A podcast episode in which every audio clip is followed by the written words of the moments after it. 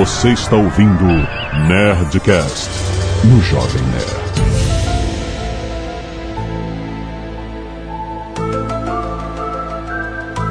Landa, landa, landa, nerds! Aqui é Alexandre Antônio, Jovem Nerd. Eu não quero acreditar. Aqui é do Randy, são os alienígenas. Aqui é o Caio Gomes e eu demorei pra aprender a falar o nome do cara cabeludo. Aqui é do Eduardo Spor e eu tô feliz, tô realizado, porque depois de 30 anos de programa, me chamaram pra participar de um Nerdcast de ufologia. tô feliz hoje. Tô, hoje é um dia importante na minha vida. Aqui é o Tucano e eu já acreditei mais. Aqui é o Afonso Solano e Stargate é um documentário.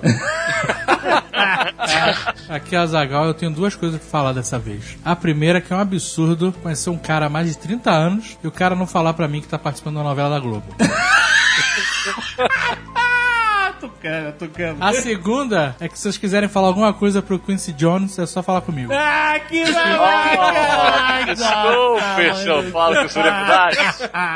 Muito bem, nerds, estamos aqui para falar de um assunto. Olha só, eu fui convencido, hein, de colocar este terrível assunto na pauta do Nerdcast.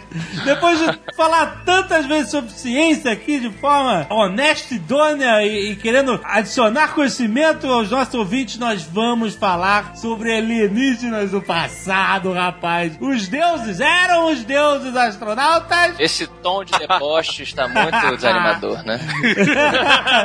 Honesta e idônea. Quer dizer, ele te chamou de desonesto. O que é isso que esses programas são? Esses programas são desonestos. Muito bem, vamos falar sobre isso depois do meio. Canelada.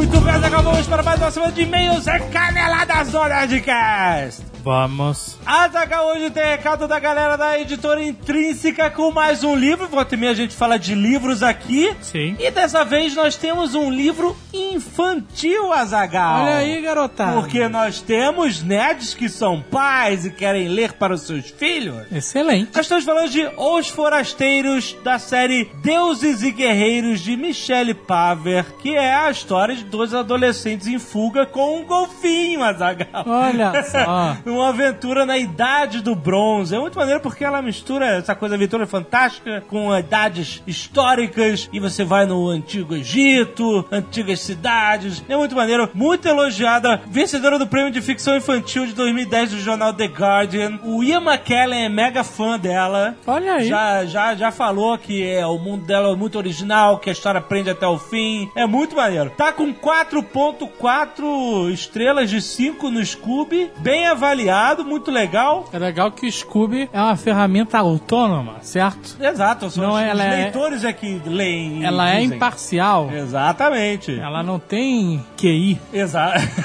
Exatamente. A história é basicamente do Hillas e a irmã Issy. É, ele é um jovem pastor. E aí acontece um ataque, rapaz. E a irmã Issy é desaparecida depois desse ataque. E o irmão quer encontrar a sua irmã. Uma história de aventura onde você descobre aliados. E você. Bom, é, vocês já sabem. É esse tipo de coisa. História infantil. Se você quiser ler para o seu livro, tá aí. Indicação do Jovem Nerd, Os Forasteiros. Link aqui embaixo no post pra você ver.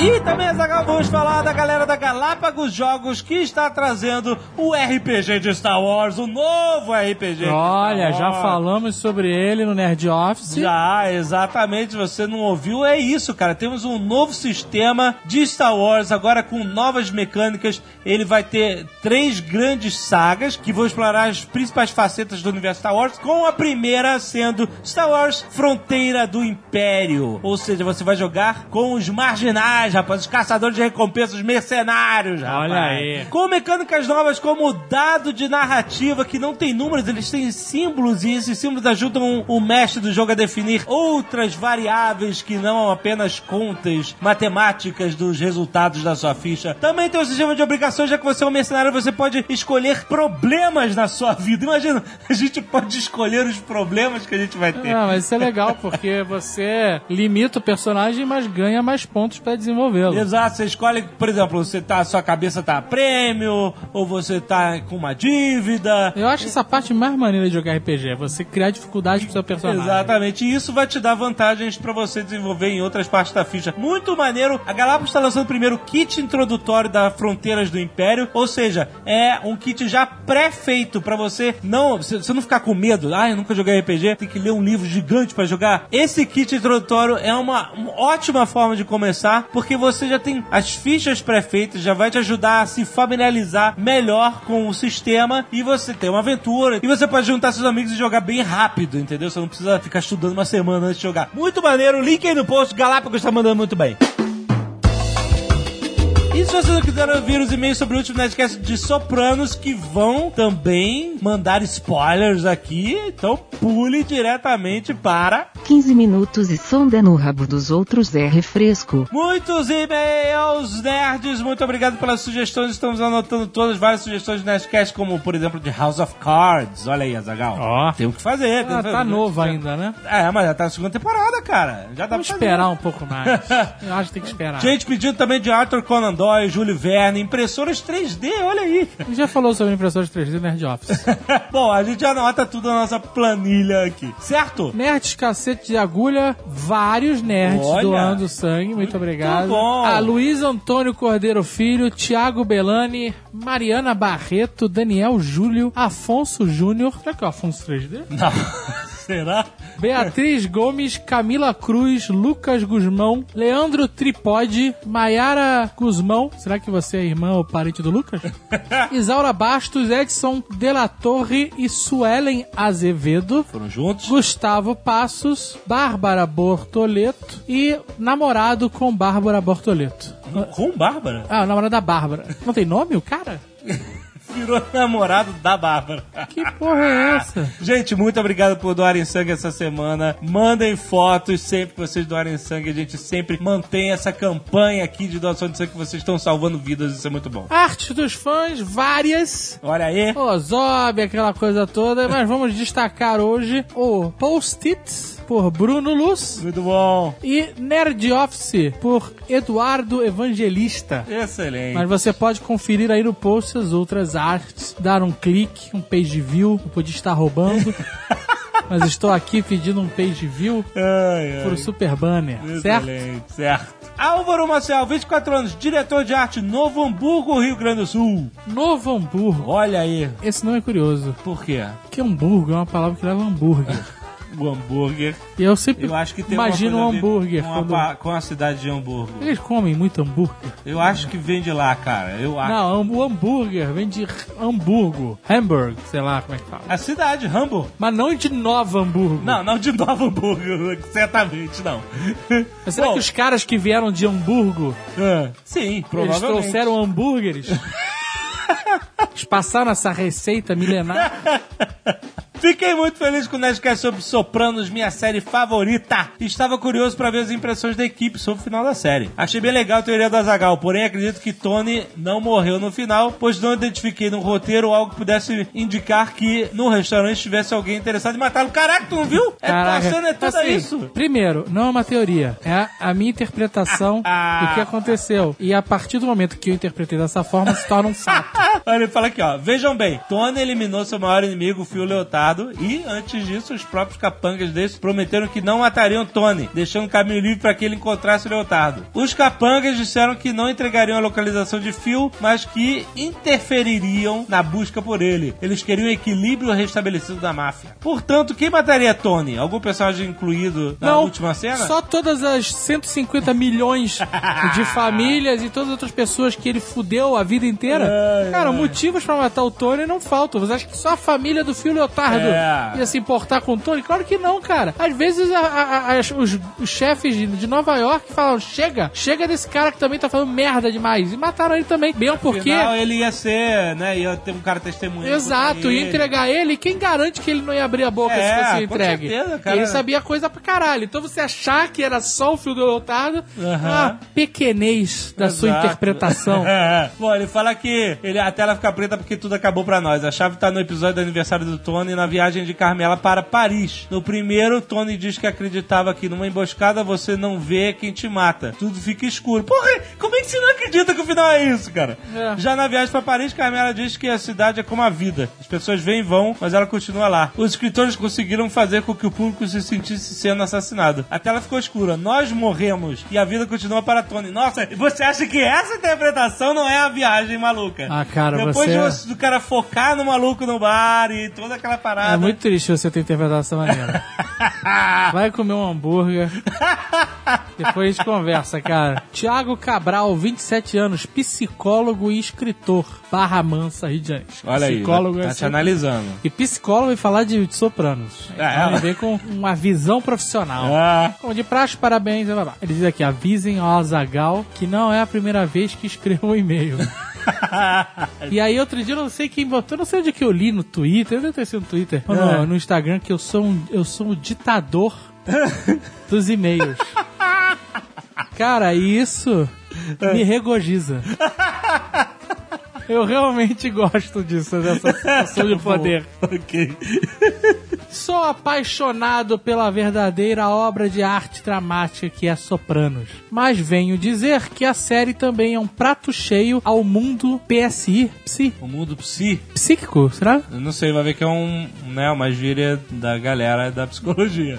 Tais como o paciente que se apaixona pela sua analista, um clichê clássico. Aham. O típico dilema da relação de poder que o analista pode desenvolver com o analisado, além de outros como o psicólogo freudiano ortodoxo xiita, que aparece na forma de um senhorzinho que atende Carmela apenas uma ou duas vezes, além da típica arrogância dos supervisores, que ao contrário do que foi descrito por vocês, não é uma terapia, mas sim uma orientação a que se submetem os profissionais de psicologia ou psiquiatria, geralmente realizada por um profissional mais experiente do que eles. Olha aí. Não é, não é uma sessão, então? É só uma Onde orientação? que é essa história que o psiquiatra tem que se tratar? Mas ela, ela ia regularmente no cara. Ué, ela ia... Ela, ela tem que se, se- ser avaliada, sei lá, semanalmente?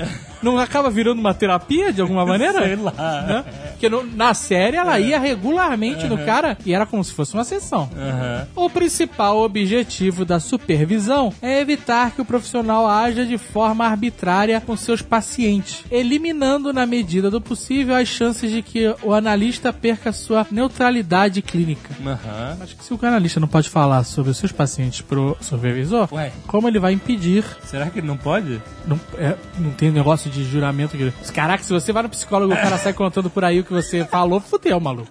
Ah, eu não sei mais nada, cara. Na série, a doutora Melfi faz uma espécie de supervisão terapia, olha aí. O que pode acontecer em situações complexas como a dela, pois podemos perceber que apesar de certas posturas, a personagem já perdeu neutralidade clínica É. em relação ao seu paciente. Ah, isso é bem claro, né? Na supervisão, o psicólogo ou psiquiatra também fala de aspectos de sua vida que possam interferir em seu trabalho. Mas geralmente o foco da supervisão são a prática profissional. Então assim, se o psicólogo chega lá e fala, gosta de suruba, ele, ah, isso é complicado. a psicologia, será que é isso? É engraçado, ele falou que a supervisão é sempre pra um cara mais experiente, né? É. Aí o cara mais experiente, ele vai num outro cara mais experiente ainda. Tem que ir. E aí esse outro cara vai num pica das galáxias foda. Tem e no como é que super- termina? Tem que ter um, um tipo molde mestre do, dos psiquiatras, psicólogos, Bom demais. que analisa os conselhos É, primal e depois vai descendo até a...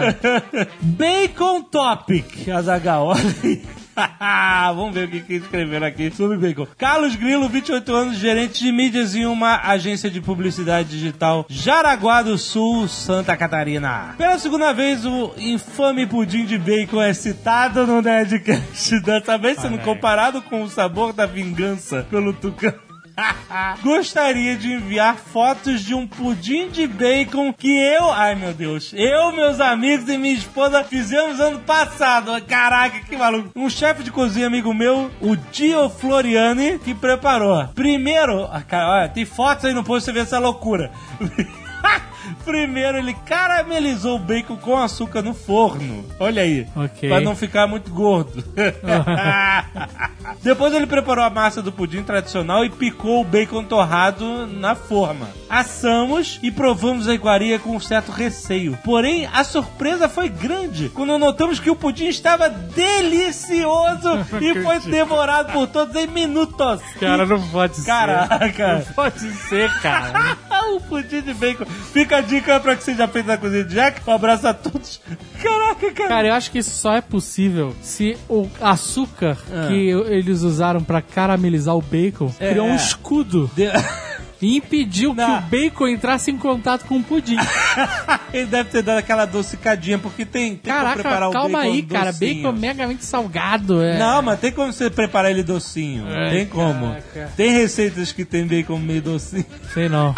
Sei não. Bom, tem fotos aí, se você quiser se atrever a fazer um pudim de bacon, faça e diz pra gente o que você...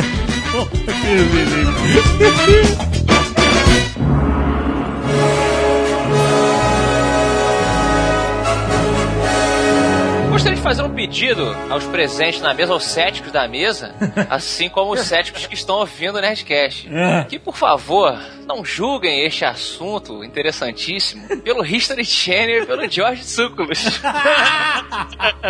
que realmente defecaram nesta teoria muito interessante, propagada por muitas pessoas inteligentes que gostaria de espalhar aqui, né, esse- essas, essas pessoas e tal. Inclusive, eu queria dar um adendo aqui, minha contribuição e disclaimer. O George Sucalos é um agente da CIA e ele, ele foi plantado na History Channel Pra fazer desvio. justamente para fazer as pessoas que acreditavam nessa teoria deixar de acreditar. e mesmo eu sabendo da verdade, eu deixei de acreditar.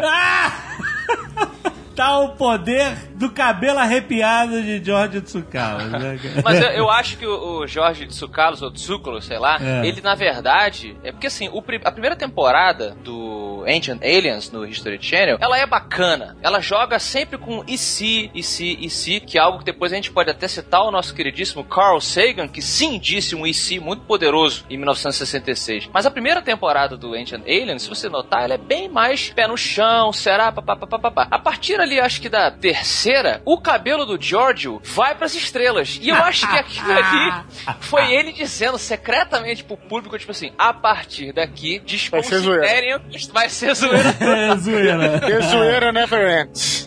Passo direto no History Channel. Acho que é um dos poucos programas que passo no History Channel. É o Alienígenas do Passado. E justamente é, muita gente conhece o assunto por esse programa, mas é, na verdade, é uma discussão de literária, inclusive, já antiga, né, cara? Quase tão antigo quanto os próprios alienígenas. É, vamos falar sobre tudo isso. deboche.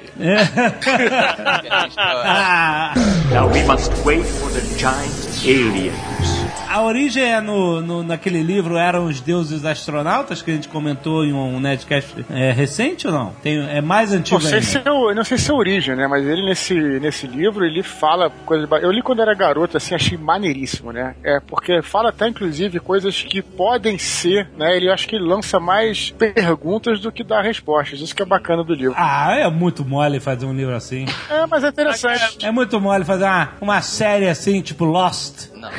Chega, perguntas, perguntas! Mas a, a ideia do livro é muito boa. Se você for pensar pro jeito que ele escreve, é- ele levanta perguntas que são plausíveis. Não é uma parada tão viagem quanto são as, as últimas temporadas do, do passado. Que você ouve É. e fala, caraca, o cara tá, tá forçando a barra. O livro é muito maneiro, o jeito que ele escreve foi revolucionário na época, mas o problema é que ele parte de uma premissa que é errada, que é subestimar os povos antigos. Eu concordo plenamente Mas com o é- querido mas isso- amigo Fernando Russo. E vou evocar agora o nosso, nosso é, Gene Roddenberry, que quem gosta de Star Trek vai lembrar dele. E ele falava, ele falava, escrevia os contos espaciais e tal, e falava exatamente isso. Cara, não foram os alienígenas que fizeram as pirâmides, cara, fomos nós. Nós somos fodas, a raça humana é, vale a pena e tal. Eu acho que ele falava bastante sobre isso. Então concordo com o que você falou aí. Hashtag vale a pena. subestimar, os, subestimar os, Ticos é, é um clássico daquela época. Tem muito conhecimento e É um óbvio. clássico de Mas peraí, tempo. e o mapa que o nego fez que só dava pra fazer com uma visão superior da parada? Você tá dizendo o, o platô de Nazca. Olha só, Não, eu não, não, sei, não, não. mas tem coisas muito óbvias que podem estar na nossa frente e a gente simplesmente não, não enxerga, O entendeu? cara conseguiu desenhar um mapa dos continentes. Como? Sim. Não sei, não sei. Que mapa é esse? Assim como se eu te perguntar como é que é, um mágico corta a pessoa ao meio, você não vai saber dizer, entendeu? Então é. é, Não, é mas é o, basicamente o- isso. o que o Azagal tá falando é, é porque tem alguns relatos, por exemplo, até pegando emprestado o livro de Ezequiel, entrando aí na área do Doutor Expor, hein? Caramba! não é? O, é, o, o livro de Ezequiel tem várias passagens esquisitíssimas, assim, incluindo uma em que ele é teoricamente abduzido por um veículo, uma máquina, uma coisa que ele descreve com detalhes, e ele vê a Terra de cima. E ele descreve a disposição dos continentes e certos aspectos geológicos que eram desconhecidos da época. E agora? Onde tá seu Deus? Now we must wait for the giant aliens.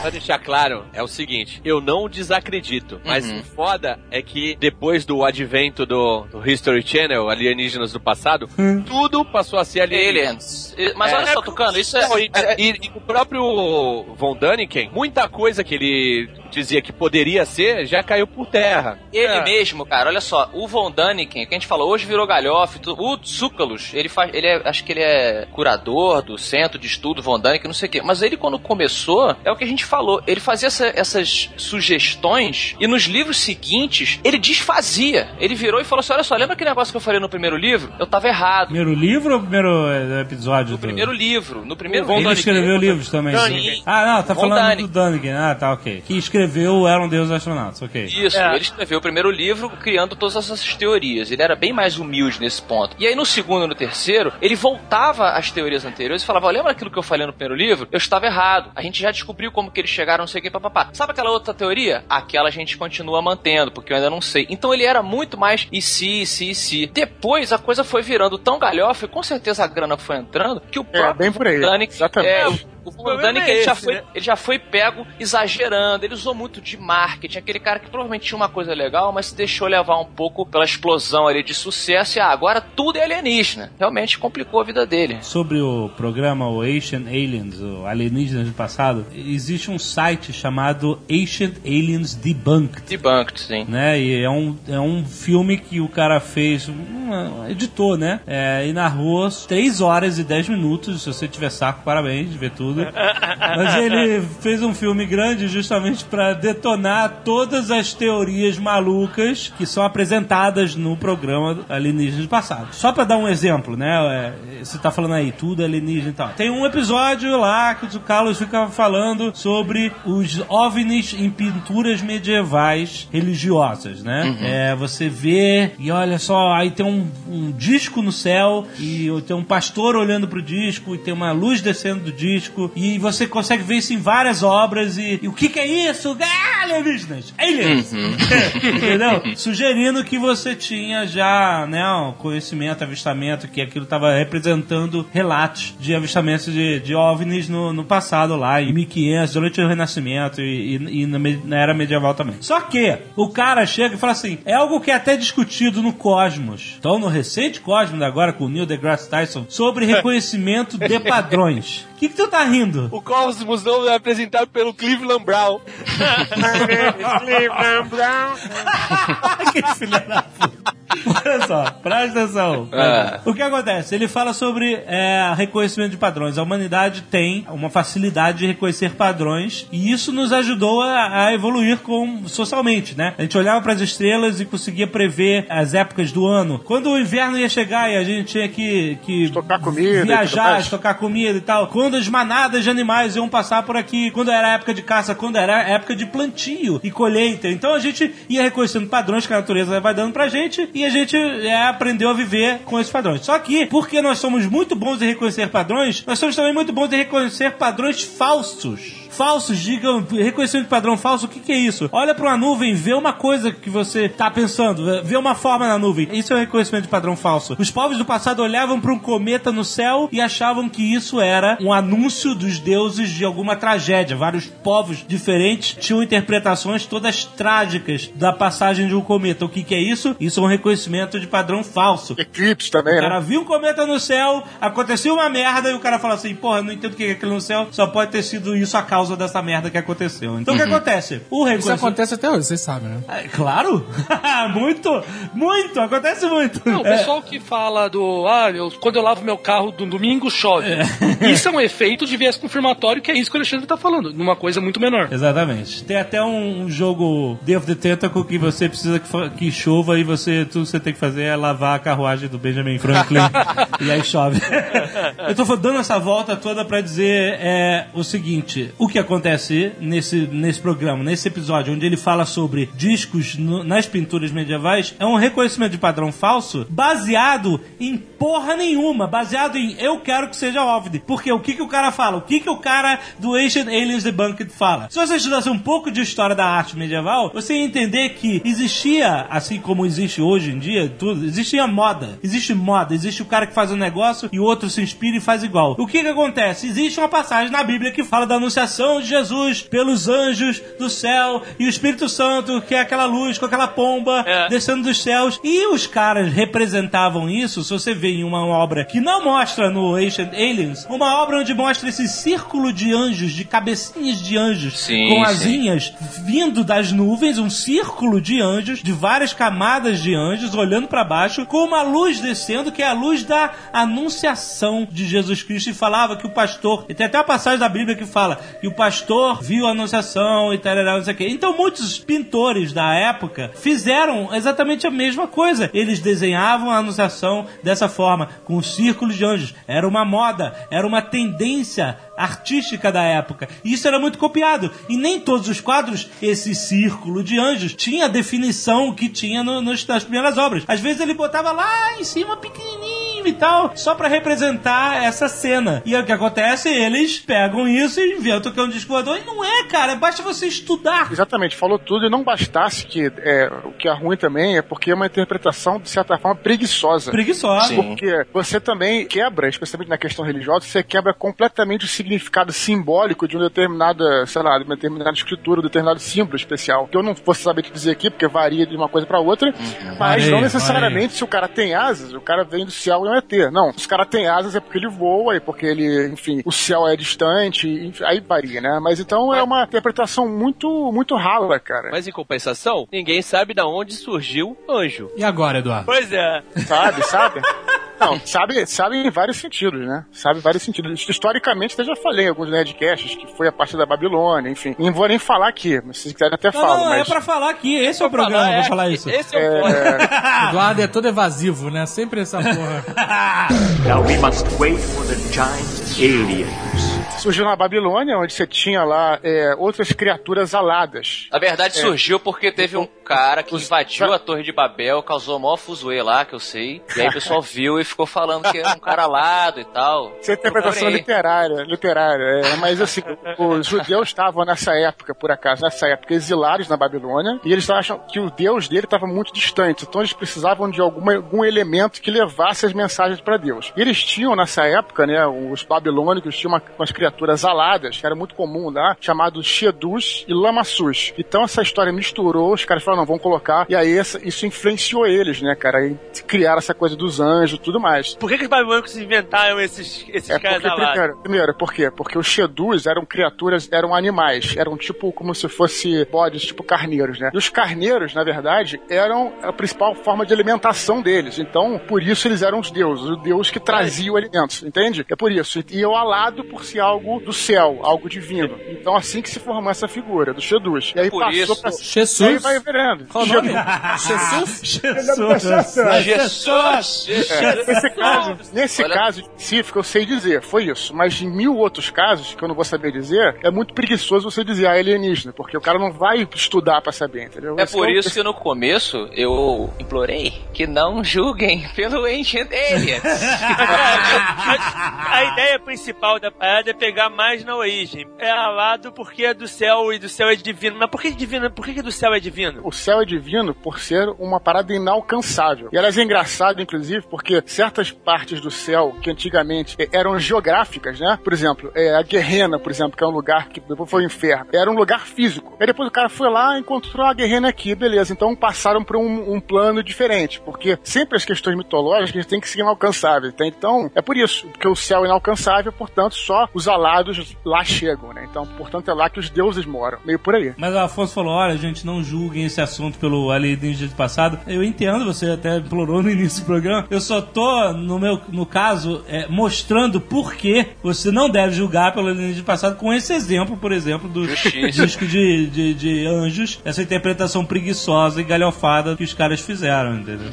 O que eu acho bacana desse assunto são as coisas que não. Hoje, hoje, nós não temos resposta, nós temos teorias. Assim como é, a gente comentou. Do... Hipótese, hipótese, Hip- melhor dizendo, é.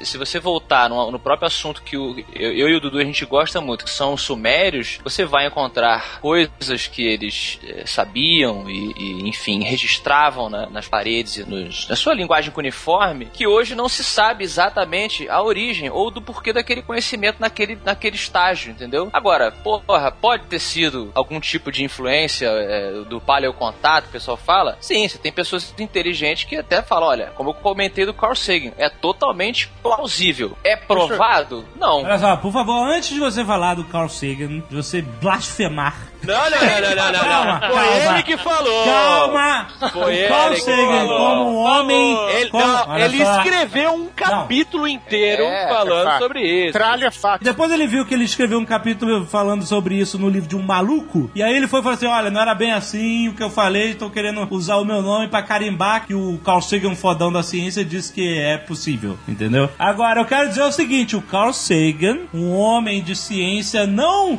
não por alguma nesga antirreligiosa, mas simplesmente pela vontade de entender o universo e o cosmos, ele dizia o seguinte: Ah, é possível que alienígenas tenham, né, chegado aqui na Terra? Sim, é claro que é possível, cara. Tudo é possível. A gente não conhece o universo ali fora, cara. Mas é improvável. Mas é Mas improvável. é muito, muito improvável, entendeu? E ele acreditou nisso. Provável segundo o Carl Sagan, cara. Improvável. Morreu há 15 anos atrás. O Carl Sagan morreu há 15 anos atrás, cara. Então, isso também, isso- mas isso também é uma coisa Ah, não, aí, aí não, cara, olha só, a gente tem exemplos cotidianos do que o improvável é possível. Pois é, olha só. Quem essa- diria? Improvável. Não, mas quem diria que o Tucano ia se vender assim pra Rede Globo, fazer uma novela das seis, cara. Novela de, pelo menos, de avaliação, né? Now we must wait for the giant aliens. O Carl Sagan, ele acabou gerando algo que ele era extremamente contrário. Ele acabou criando uma espécie de culto irracional ao Carl Sagan. Como eu falei, é um cara que morreu há 15 anos atrás, um cara foda, no melhor resumo, né, nacional, um cara foda. Mas que ele criou uma espécie de seita de que ele não pode ser contrariado. As leis de Sagan, que foram deixadas, né, há 15 anos atrás, quando ele foi enterrado, cre- acho que foi cremado até, né, não podem ser, ser discutidas. Não, que o- o cara Ele é tipo, ele é tipo Chico Buarque, Ayrton Senna, né? É mais, ou menos por aí, é mais ou menos por aí. Mas você tá dizendo que eu sou um cultista do. Não, do você não, mas se você É, é, é, é. Ca- Call of Carl Sagan. Se você for discutir qualquer coisa de Carl Sagan, debater como muitas pessoas da área científica de, de- de astronomia discutem e debatem, coisas que ele não, não sabia na época, pela tecnologia que não, não tinha chegado no ponto que ele gostaria muito que tivesse no ponto dele, as pessoas, não, mas o Carl disse que é improvável, como a gente falou, é improvável e tal. E é uma loucura, cara, é uma loucura. O cara não tinha conhecimento do que a gente tem hoje a respeito dos planetas que a gente está descobrindo, é, é, o, o Mas, ó, alcance de- dele. só, Afonso, de lá pra cá pareceu muito menos alienígena, vamos combinar, né? Não, olha só. depois do- das câmeras- do iPhone não pareceu maneirinha nenhum, cara. não é verdade? É, Mas é. é, voltando pro Carl Sagan, eu acho que ele foi, ele é adorado até hoje, eu vou dizer por quê, cara. Porque ele teve uma postura moderada em relação a quase tudo que ele falou. Né? Então, verdade, é ali- verdade. e que essa questão de alienígena, e no Cosme me lembro muito bem que ele fala sobre o caso da abdução famosa, do Betty and Barney Hill e tal, e fala e tudo mais, ele analisa, e no final ele chega assim em conclusão, cara, e é verdade, é, lamentavelmente, aí, pra, pra quem quer, não existe a evidência, evidência, É, absolutamente nenhuma de que os alienígenas estiveram aqui. Nenhuma. A É evidência isso não que tem eu queria nenhuma. dizer. Exatamente. E aí eu digo, já não estava na hora de ter evidências? A gente continua sem evidências até hoje, cara. Mas olha só, a gente tá entrando em outro tipo de Nerdcast, que é Nerdcast Ufologia. É, mas é por isso que eu tô aqui, meu amigo.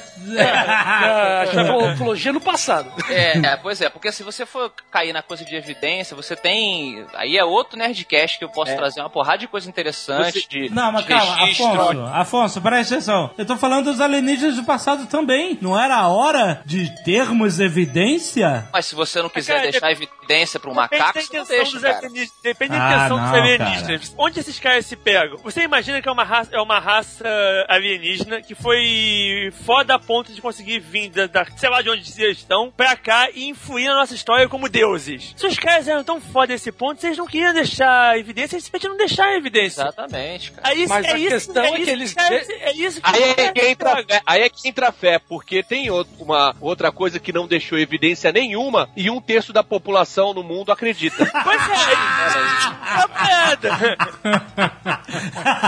É questão de você querer acreditar ou não. Tem uma pessoa que eu acho que é uma referência fantástica nesse ponto, que as pessoas devem procurar. Ele está assim nos canais aí de, de TV a cabo, mas pelo contrário, ele não se envergonha, que é o Michio Kaku. O Michio Kaku. Cara, cara, não, não fala desse cara. Ah, sim, cara. Cara, ele é da minha área, ele é, ele é físico de cordas como eu. Não, não, não, Não gosta não. dele, cara? Eu acho Não, ninguém gosta dele porque ele é louco. Ele não fala nada com nada. cara, eu acho que O cara que é o referência. currículo dele discorda, cara. É, o problema é que o ele se vende pelo currículo enquanto na academia todo mundo ri dele. Porque ele é louco. É, não é o que eu li, mas beleza. Não, mas fala dele, porra. Tu não ia falar do cara? Não, eu acho que ele é um cara, eu discordo do meu colega de, de, de banca. É, não sei se o pessoal também julga ele pela. Ah, porque ele está na televisão e, e, enfim. É.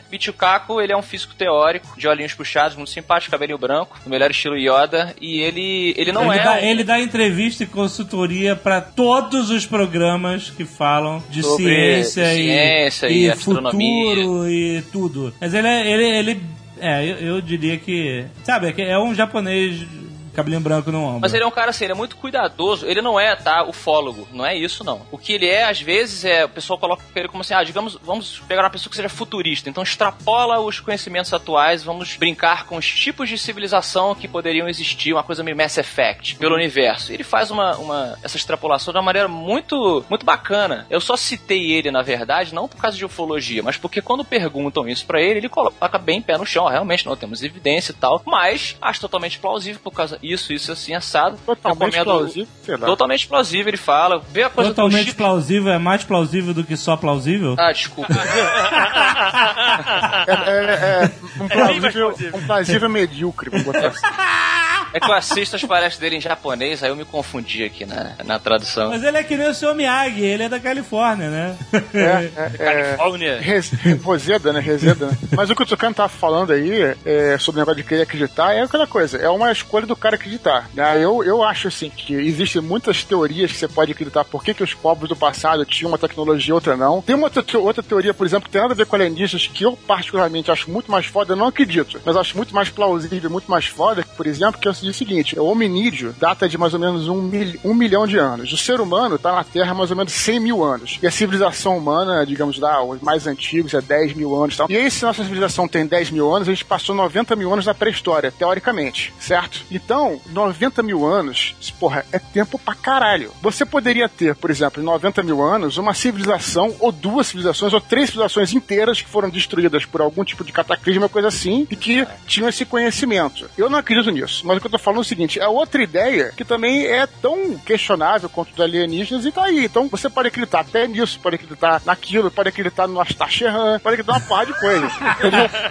Então, o que eu tô querendo dizer é que eu, pelo menos, acho essa ideia mais foda, né? Porque não, não vira alienígena. Pelo menos você trabalha com ser humano que a gente sabe que, que existe, né? Vocês são ridículos tirando o sarro do Astacheran, tá?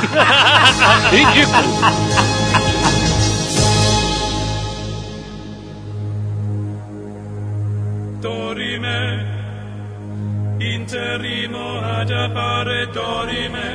Existe uma teoria fundamental defendida lá no Eram os Astronautas, ele se foca em uma civilização só ou ele fala num geral de tudo? Cara, no geral dele, assim, resumindo, é que os, os alienígenas vieram aqui e deram vários empurrãozinhos na nossa história. Um empurrão- empurrõezinhos. É. É, tem uma divisão dessa re, teoria. num, resu, num resumo do oceano. Peraí, existem, existem pelo menos discussões sobre quais seriam esses empurrãozinhos? Então, Ele tem, cita vários no, no É. livro que poderiam É. ser. Agricultura, sacrifícios humanos, o, o quê? tem dois caminhos básicos da teoria dos Ancient Astronauts, né? Do paleocontato e tal, essa coisa toda. Uma diz que nós fomos criados do zero por esses seres. Essa caiu, né? Já caiu. Não sei. Já falou merda porque caiu. O Jovem Nerd está defendendo muito contra a parada. Não, caralho, não, não, não, não, peraí. Nós assim, estamos ó. falando de fatos científicos e um Deus da evolução pela seleção natural e isso não pode ser refutado por alienígenas. Calma, calma, tá nervoso. Ah, mas, ó, o que eu- me falaram é que os alienígenas teriam criado a vida do Eu tava- zero. Peraí. Seu DNA é quase igual ao de um carvalho. E isso não tem como alienígena fazer, entendeu? Alexandre, Ah. eu tava no Twitter reclamando justamente que o Tsukaus tava cagando na cabeça do Darwin e uma bióloga especializada em evolução falou assim: é, se bem que o Darwin também não é unanimidade. Cara, Muita é. coisa do que ele falou. O que o Darwin falou, sim. Mas a ideia é que uma evolução, cara, isso a gente tem provas laboratoriais É, de ver você- microevolução, tudo. Sim, mas então, Mas deixa eu só terminar pra não ficar Cara, parecendo que, a que eu acredito é- nessa porra, não. A sopa primordial, digamos assim, teria sido feita por alienígenas. Não quer dizer que eu Ah, A acredito. sopa olha aí. primordial. Ah, tá. Isso. Então você tá falando de 4 bilhões de anos no passado e eles esperaram pacientemente de braços cruzados em seus ovnis invisíveis até hoje. Mas aí é a sua percepção de tempo, Jovem. Ah! É, quem disse que eles estão esperando? É. Peraí, mas peraí, calma. Todo mundo ficou nervoso eles podem estar agindo o tempo inteiro. O Jovem Nerd acha que. Quando você joga uma semente no meio do campo, você fica esperando a árvore crescer, Jovem Nerd? Agora, agora, agora se fudeu legal, Jovem Nerd. Ah, então quer dizer, nós somos ah, né, um, um campo apenas semeado e eles foram fazer outras coisas enquanto isso. Talvez. Colheita das estrelas. Ah, colheita exatamente.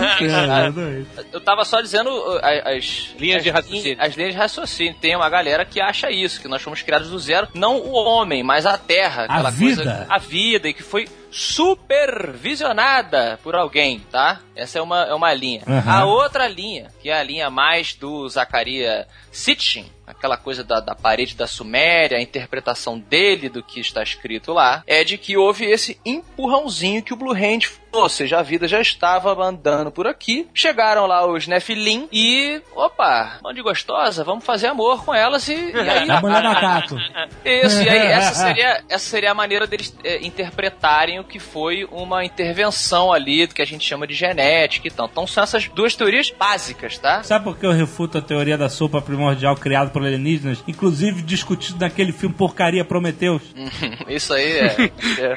Porque eu digo assim, ah, é um tema interessante se- de se discutir, por quê? Porque é misterioso, ninguém sabe qual é a origem da vida. E, inclusive, é aceitável que ah, elementos que criaram a sopa primordial lá, das proteínas que iam virar vida, Vieram do espaço. vieram do espaço em algum asteroide, alguma porra assim. O que não responde é o seguinte: se a gente precisou vir uma a, a raça de engenheiros aqui e injetar uma sopa primordial pra criar a vida num planeta e esperar 4 bilhões de anos até chegar até nós, digo, não é só esperar, não. Dependeu de muitas e muitas aleatoriedades através da história do planeta Terra. Quatro, cinco grandes extinções pra chegar até nós. Ou seja, não era um plano chegar até nós. É, é realmente- Exatamente, essa é a grande questão. Mas, bom, vamos dizer que nós não, não fôssemos parte do plano. Jovem Nerd se acha tão especial, né? Ele não, acha pelo inteligente. contrário. pelo contrário, caralho. Você é o plano, né, Jovem Nerd? Não, eu Chegar tô falando justamente que não é o plano. Então, E- Mas você não sabe, desce velho. desse salto, Jovem Nerd. Então, aí,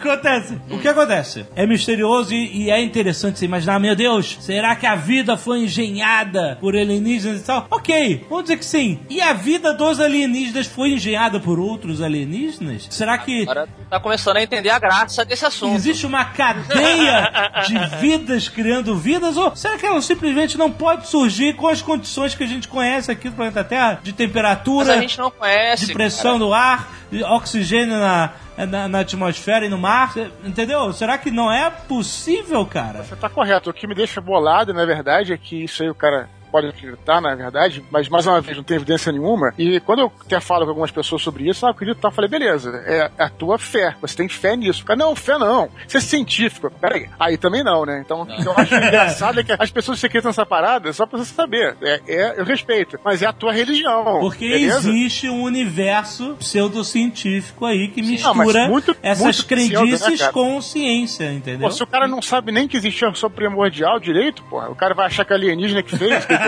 Sempre que falam em sopra primordial, eu penso na parada meio nojenta. no umbigo. Ai, do umbigo, que nojo. Um alho poró. Deixa. Tem que ser, sal- tem que ser salgado. ali. Pô, alho poró é bom, cara. Não, eu não penso em comida não, eu penso em outra coisa. Aí, aí foi gozado essa. Now we must wait for the giant aliens. Eu acho saudável nós, enquanto humanos, separarmos sempre 10% da nossa mente para todo tipo de teoria bizarra que a gente ouça. Não, Eu, claro. eu, pelo menos, vivo assim, entendeu? Então, mas, mas aí, se você passar a maior parte da sua vida nesses 10%, você também não olha pros outros 90%. Não, mas eu tô falando 10% por isso, Que é entendeu? o que o nosso amigo de Sucalos faz ali, né? Eu acho que ele faz porque ele ganha dinheiro. Vive nos 10%, cara. Tem gente que vive nos 10% e não vê nada mais. Ele tem 10% nas teorias malucas e 90% no bolso. A diferença do negócio dele é porque, pra ele, tudo tem que ser alienígena porque paga uma das É crianças. claro, por isso que ele olha para o copo d'água e tipo. O copo d'água são alienígenas. Porque Será eu- que o vidro veio do espaço? Não sei, mas foi. Mas o, o maneiro é a- as ligações como são feitas, né? A- a- de coisas, sei lá, das mais diversas teorias se juntando numa só. Porque o. O negócio do padrão que o Jovem Nerd A fala, parada, né? a parada do- dos Nephilims lá, os Anunnaki, Uhum. eles são do planeta Nibiru, não é isso? É, Nabiru, sei lá. Esse planeta, por acaso, não é o que era antes de ser o cinturão entre Marte e Júpiter? Cara, não. Não tem massa suficiente entre Marte e Júpiter pra formar um planetoide. Não, ele, mas ele é é- 1% da. É isso que eu tô falando, é isso que eu tô falando. Isso que aqui. o Caio falou é interessante, porque a informação superficial, ela é a espoleta pra esse tipo de coisa. Então o cara, ah, meu Deus, tem um cinturão de asteroides entre Marte e Júpiter. Será que isso já foi um planeta? Ah, não Exatamente. Aí o cara vem com uma informação um pouco mais profunda. Não, gente, se você juntar todos os asteroides do campo de asteroides, você não forma nem um planetoide, entendeu? Não tem massa pra isso. Alexandre está nervoso, tá nervoso. É, ele está visivelmente abalado. Não, é porque existe toda uma cultura de pseudociência baseada em informações superficiais e eu vivo isso todo dia com meu sogro, cara. Você chamar de pseudociência porque você não concorda que não, né? é desmerecer demais a verdade. crença dos outros. Que crença, cara. É que a- Jordano Bruno foi queimado por. Mas a gente não está vendo o planeta porque ele está muito afastado da Terra. Essa é a desculpa oficial para o fato da, da massa calculada não estar Deixa eu só complementar o que eu tava falando, que era justamente Pois isso é. que tá todo mundo falando. O nego pega um, um pedacinho daqui, outro pedacinho dali, junta tudo e faz uma teoria, sacou? Exato. Pois é. Tem um cinturão de asteroides entre Marte e Júpiter. Se você for pegar e faz aquela conta, fala assim, a, a distância entre os planetas, deveria ter um planeta ali. Aí vai, pô, então esse é o planeta da onde vieram os Nefilins. A teoria vai, vai colando na outra, pra dar credibilidade, mas... Não, sim, é, você faz isso pra dar credibilidade no negócio, mas é que o cara vai pegando remendos loucos e vai colando naquela No bagunça. final das contas, a gente sabe que tudo vem de Hercólobos, né?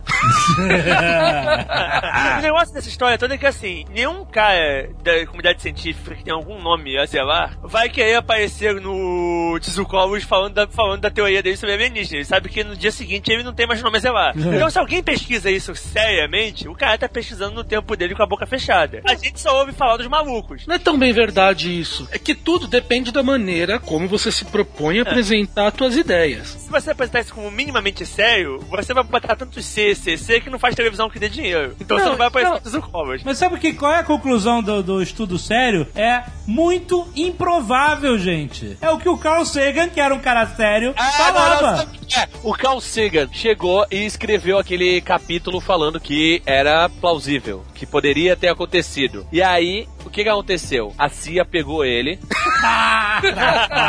Plausível também. e chegou e falou: ó, é o seguinte, cara, você não pode falar isso. Aí mostrou lá a área 51 pra ele, falou assim: ó, o que nós temos aqui. Você quer que isso venha à tona? Você quer criar caos na sociedade? Você quer que acabar com o American Way of Life? As igrejas, as igrejas. As igrejas, As criancinhas. tudo.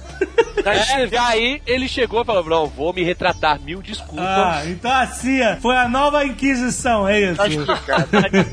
Now we must wait for the giant aliens.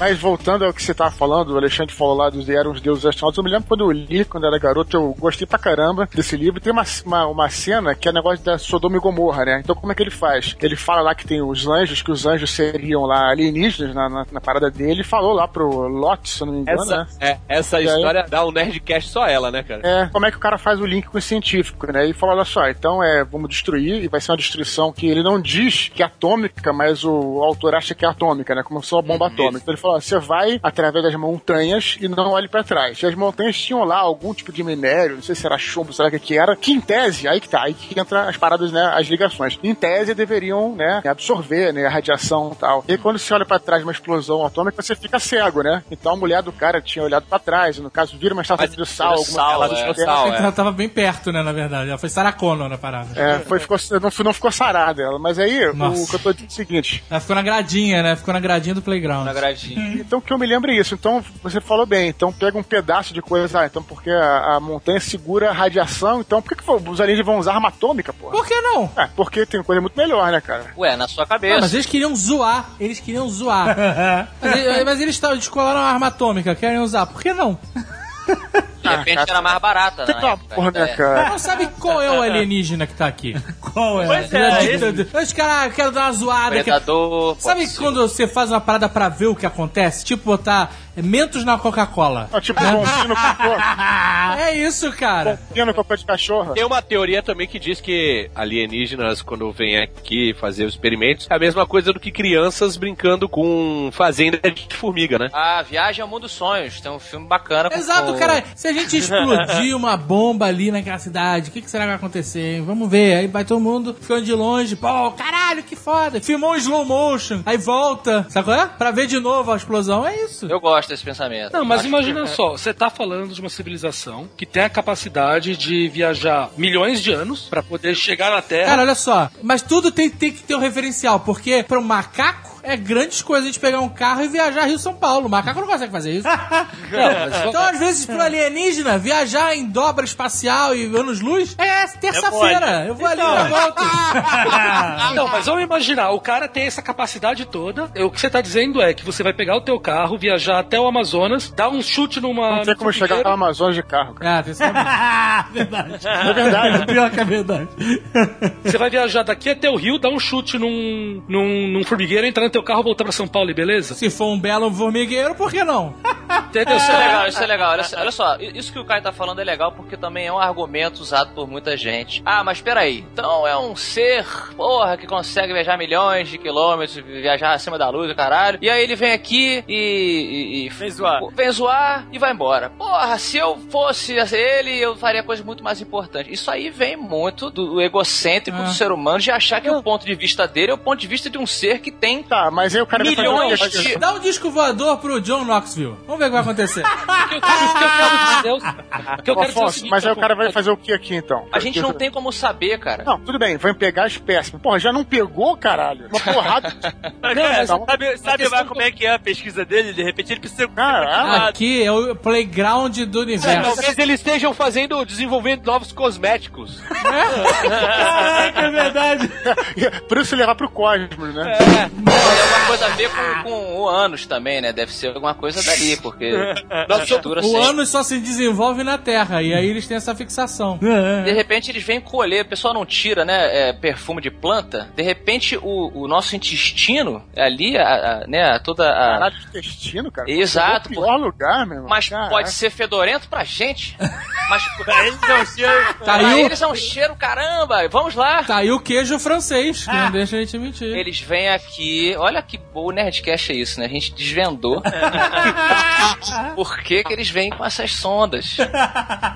Now we must wait for the giant aliens. A gente brincou e ah, então deixaram pistas, deixaram umas pistas mal feitas. Eles podem não ter deixado pistas ou deixado pistas de propósito. Se você for ver as religiões do mundo que sempre comentam que veio alguma porra do céu, desce. É. Mas, cara, mas nenhuma, coisa. mas nenhuma, mas nenhuma foto visível direito, cara. Eu não filme Não, não, não, tô falando de foto, tô falando assim de, de- dessa galera que realmente acredita que eles deixaram mensagens dizendo que vão retornar, como as religiões dizem, que sempre tem um ser que vem, ensina alguma coisa, retorna aos céus prometendo voltar, né? Essa galera que diz isso, você pensa, porra, beleza, eles deixaram o que eles quiseram que a gente encontrasse. Pode ter coisa que eles não deixaram porque eles são foda pra caralho e não Tem deixaram, duas, entendeu? tem duas coisas que na época me é, ficaram bastante na lembrança. Uma foi a descrição que os índios, quando viram os portugueses, viram eles como deuses, porque eles já sabiam que chegariam pessoas com barba ruiva, com barba comprida, Uhum. e que eles falaram que iam voltar. Que eles já Mas- estiveram lá e falaram que iam voltar. Não foram os vikings, então, porra? Então, é isso que eu ia falar.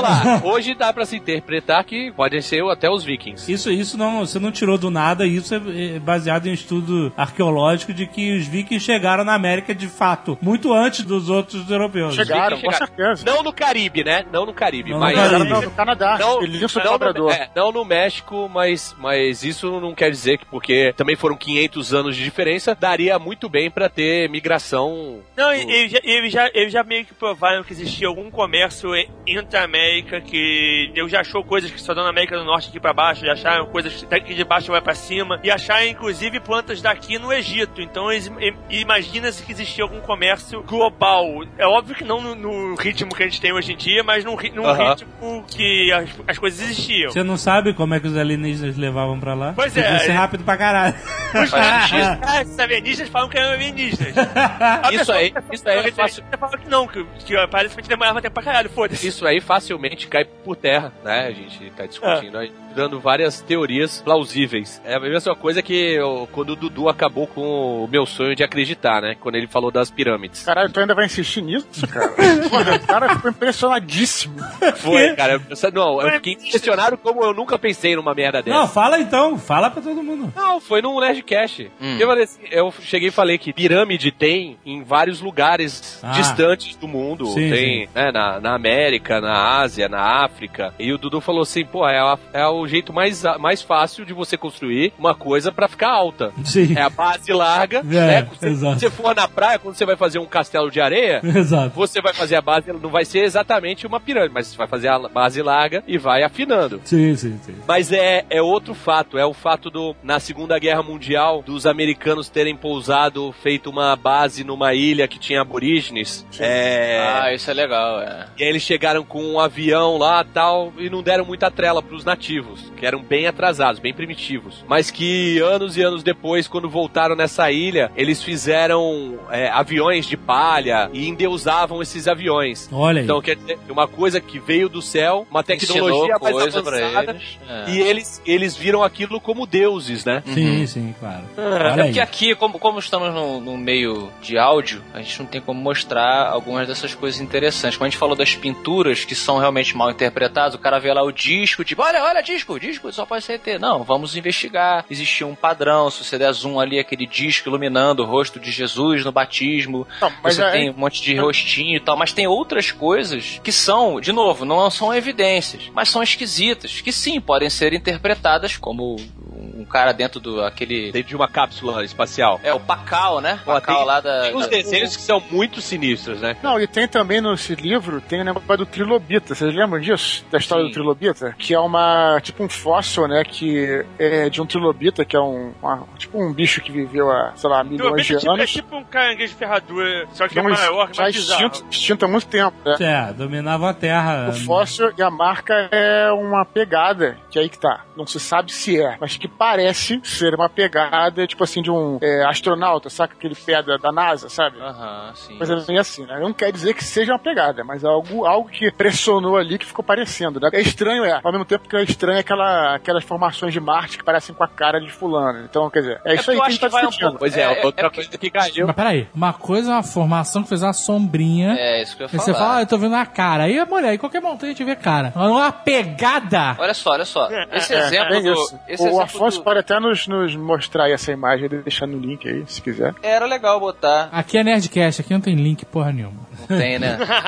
Talvez no WeCast. É, eu tô ajudando, eu, tô, eu tô ajudando a trazer é, os ouvintes do, do iTunes pro site e tu fica reclamando, isso que eu não tenho.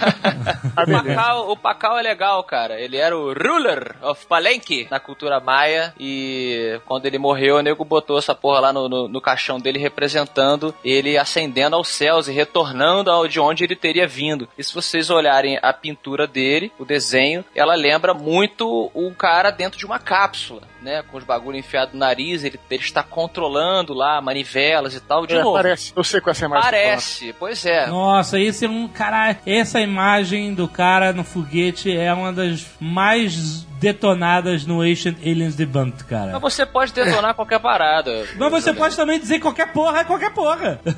Como você pode criar, você pode detonar. É fácil pros dois lados. Exatamente. É muito fácil. Até porque, assim, Caio, eu, entendo o seu lado, o seu lado profissional, mas assim, eu cito pessoas. Tudo bem, eu citei o Michio Kaku, você não curte o Michio Kaku, mas eu cito pessoas de alto gabarito que dizem, não, pô, cara, faz todo sentido. Pode ser também, entendeu? Olha só, esse é mais um daqueles estudos que você compreendendo como que os caras faziam desenhos e o que A cada simbologia. parada sim- simboliza, você vai entender. Eu tô te falando antes. Exa- Você vai entender a mesma coisa dos discos do- dos anjos. Você vai entender que são uma série de simbolismos que tem a ver com a cultura deles e não com uma cultura Mas não alienígena, tem, cara. cara. É isso que eu tô falando. O exemplo de Pacal é um que ele se destaca, porque ele apresenta uma curva fora do padrão da maneira como ele foi representado, que não necessariamente está em outros representantes da cultura maia, entendeu? De novo, é uma interpretação.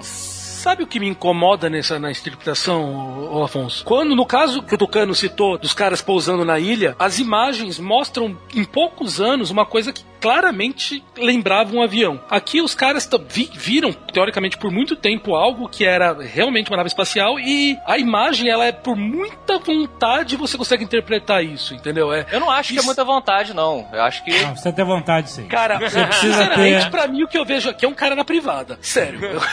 é, é o que eu vejo aqui. O Alexandre tem razão, é só pra complementar com uma coisa que nem tem muito a ver, mas é interessante. A gente falou uma vez no Nerdcast sobre templários, que tinha um suposto demônio que os templários eles adoravam. Esse demônio chamado de, chamado de Baphomet. E Baphomet, se você botar aí no Google, é tipo aquela cara do demônio que se você entrar na casa de alguém e tiver uma estátua daquilo, tu vai falar, pô, esse cara é satanista do sinistro. Só que o Baphomet, essa Naquela imagem do Baphomet...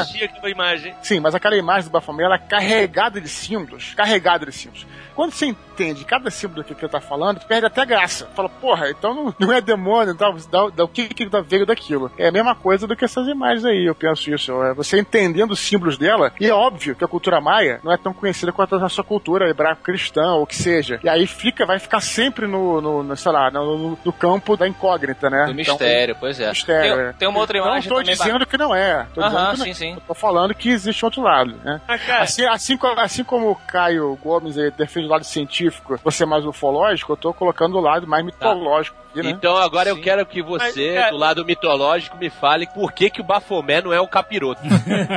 pra mim, ele é a mochila de criança, amigo. a, a imagem do Baphomet que você conhece, que é a que a gente conhece, é de 1800 e pouco. O Baphomet que eles, que eles conheciam naquela época não é aquele demônio, ele é um demônio alado da Sumeia, Babilônia, não sei o que, que é totalmente diferente daque, daquela imagem que a gente conhece como a imagem do Baphomet. E ele foi usado pelos católicos como um, um dos demônios porque ele é um- uma divindade forte na área e sabe que os- o modo padrão da igreja é de pegar a divindade, de transformar Exato. numa coisa do demônio e matar todo mundo que, que, que coisava a divindade. Esse lado da interpretação para um lado ou para o outro, ele fica exemplificado de uma maneira bacana, eu acho, naquela figura do Ondina. Muita gente debate que a figura clássica do Grey, do alienígena com o olho grandão, branco, a cabeça gigante, ela vem de um episódio específico de uma série de televisão que passava na mesma época que aquele casal que a gente comentou foi é, teoricamente abduzido, e aí quando eles voltaram lá, eles começaram a desenhar os seres de olho grande, e depois as pessoas que diziam que eles estavam mentindo diziam que o cara teve uma, uma confusão mental lá na hipnose e ele trouxe à tona uma maquiagem dessa série de televisão que agora me falha o nome. Só que isso é falho, cara, porque eu, eu A colhei. série de televisão é Teletubbies. Quem conhece é, história sabe que não. Essa imagem ela vem de culturas pré-aborígenes e aborígenes. O Ondina era uma imagem também de um ser que, segundo eles, era o espírito das nuvens. E ele vinha e, e ele controlava a chuva e ensinava coisas e tal. E ele retornava para os céus. Tinha sempre essa, essa lenda. E ele tem pinturas dele em tudo quanto é canto lá da Austrália. E também era uma imagem igualzinha, entendeu? O cara um ser com um cabeção, com olho gigante, que você pode dizer, ah, cara, mas isso aí, se o cara toma, fumar uma flor, ele vai olhar pro amigo dele, né, as distorções, o Cara, olho, eu- o olho ele é uma... só, uma- ó, ó, não, precisa, não precisa ir muito longe, não. Anime. Porra, todo mundo tem cabeção e olhão. Sim, é- sim. É, daqui a 5 mil anos vão encontrar um, um mangá enterrado falando: caralho, alienígenas do passado estiveram entre nós. É porque o, o japonês acredita que o olho representa, né, mais as emoções, enfim, aí cada um vai dizer o que... Então, quer dizer, Exatamente. porra. o olho ele tem toda essa importância. Então vai que os caras representavam assim o que eles tinham, né? A visão de uma pessoa importante ou pessoas iluminadas. Ah, são as pessoas que têm o olho grande e a cabeça iluminada. Ou não, meu irmão. que- Vai que essa porra desceu lá mesmo e eles desenharam. Meu irmão, já viu aquele cara ali? Desenha esse cara aqui na parede. Sei lá. é, seria muito mais sedutor mesmo, é legal. Vou citar aqui um filme com John Wayne, o homem que matou o Facínora, que diz se a, a versão é melhor do que a verdade, publique-se a versão. Pois é. é isso que acontece. Na maioria dos casos. Só que por tudo que a gente conversou, assim, até agora, Não dê vereditos. É igual você, a gente, se a gente tivesse fazendo um Nerdcast de revisão e você falando que não existe. A Nunca, única nunca vai acontecer. A única, a única chance que a gente tem, que a gente tem de, prov- de provar os alienígenas do passado é se aparecesse o, o, um gay gigante aqui posando estilo Marcha Gay Ataque falando Oi, eu vim antes, estou voltando de novo, vou matar todo mundo agora. Fora isso, não tem como provar. Isso seria a verdadeira segunda vinda, né? Pois é.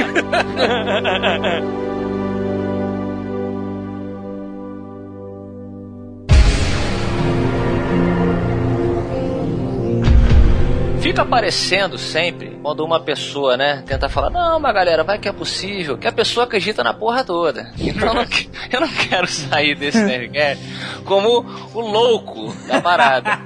E eu não acredito, entendeu? 100%. Eu só, como eu falei, eu, eu acho os, saudável. são os 90%. 90% eu mantenho fora desse lado, mas os 10% eu sempre, né, falei, cara, mas será que... Olha quero? como muda, olha como muda.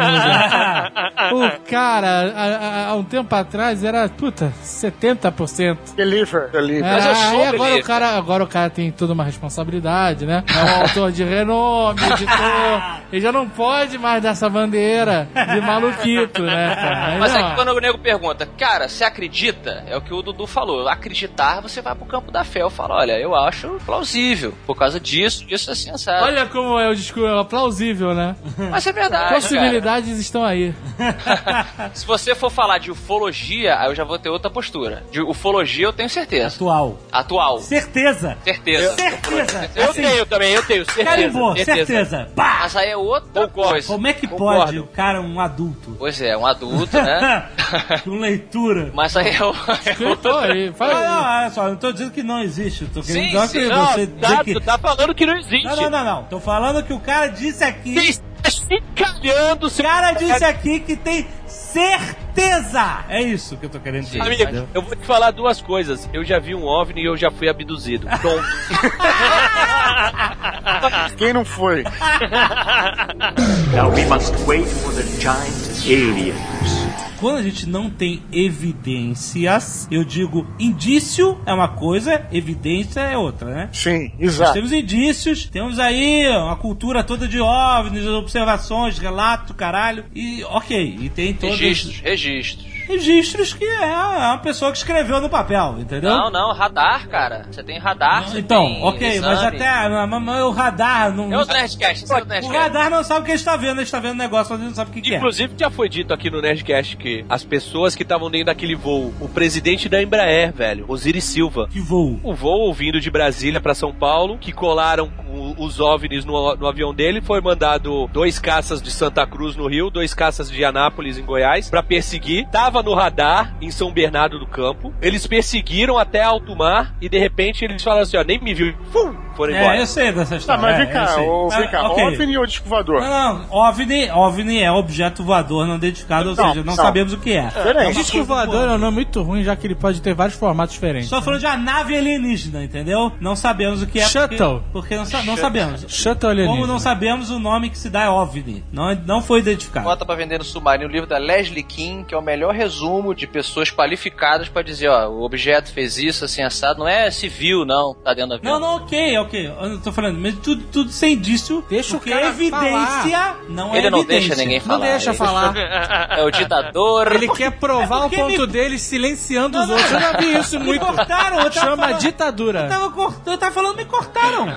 Eu tô Fala, tentando Jovem Nerd. voltar. Vai. Pode falar. Eu, eu, tô, eu, eu, eu deixo tu falar, vai. Quero dizer o Um seguinte. déspota. Fala aí, Polpote, fala aí, fala aí. Pote, o cara me chamou de Paul Pote. Now we must wait for the giant aliens. O pensamento científico é assim: o que é o cometa? As pessoas olhavam para o céu e era uma mensagem dos deuses, porque como elas poderiam começar a imaginar o que poderia ser um cometa, entendeu? Pode ser um robô Você também. precisa, você- você não entende o que, você não entende o mundo, não entende o universo, como é que você vai entender o que é um cometa? Então, Megatron chegando. Pode ser também um acreditava-se um que o cometa era uma, um indício de mensagem dos deuses de que vai dar merda, certo? É, Pra quem, O tá embaixo, pra quem tá embaixo do cometa, vai dar merda. Não, cara, o cometa tá passando. Ah, tá não pa- cai. Não, não. Se passou e você viu e você é ignorante, é porque ele caiu. Não, cara. Não, você vê o cometa no céu passando, cara. Cometa, que cometa? O Harley. Você viu Por o cometa exemplo, Harley? o cometa Halley. se Ninguém viu essa porra. Como não se Tava caralho? nublado no dia. Em 85 não, mas em 2000, em 1900 e pouco, O nego viu e mil outros. Eu não consegui ver essa merda, Eu frustração. não consegui Eu ver e vi agora também. já era. Não, mas pelo menos ficou a família lá que tinha o Raleigh Fante. Né? Puta. Era Eu quero dizer o seguinte: É, eu lembro disso. se a pessoa, se a humanidade chega e fala assim. Gente, o que é um cometa? O cometa é um aviso de Deus que vai dar merda. E ninguém procura questionar isso, nem procurar uma verdade além disso. Não se evolui. Cientificamente, não se evolui o conhecimento da humanidade. Então, o pensamento científico é assim: eu não posso dizer que os alienígenas estão aí ou estiveram, porque se eu aceitar isso como verdade e parar de investigar, eu não, vou Não, evoluir. não, a gente tá, tá, tá indo na contramão, cara. Como na contramão? É, porque a partir do momento que se fala que são alienígenas, as pessoas vão investigar se realmente são Então, alienígenas. se realmente são, é diferente do cara que fica dizendo não, é, é, é, com certeza foi, entendeu? Investigação tem que, sur- tem que sair de uma teoria, né? De uma hipótese. Ok, Não é isso? mas a pessoa tem que estar preparada pra dizer, olha, realmente eu investiguei e, né, não era, era outra coisa. Mas isso são investigações que a gente tá falando. Tirando Súculos. Então, Agora, eu quero fazer, eu quero fazer um adendo aqui importante que é o seguinte: o time da ciência, Jovem Nerd, Caio Gomes e, e céticos em geral, eles estão levando, levantando essa bandeira desacreditando quem acredita na parada e dizendo que a ciência prova por A mais B não, não prova. que não prova por A mais B o que ela o que, o que os fatos que ela valida só que volta e meio que a ciência prova e diz que é certo não é e aí Cara, isso é isso não é um argumento pra derrubar a ciência, porque a ciência tem que se avaliar, ela tem que poder se reavaliar, porque senão ela não é mais ciência. Mas enquanto Ela é você não tem certeza do que você tá falando, olha só. você não deve afirmar com certeza e nem dizer que o outro tá eu tô errado. afirmando, caralho. Eu não tô. Não tô mesmo afirmando que não é. E ovo, meu irmão, sabe quanto tempo que eu fiquei sem comer ovo e agora pode comer ovo com gema? Quando a ciência, Já tentou comer só clara? É um quando a ciência inferno. volta É uma atrás. merda, cara. O nego falou que cortava o ovo e emagrecia. Teve um cara aqui que cortou as duas bolas, cara.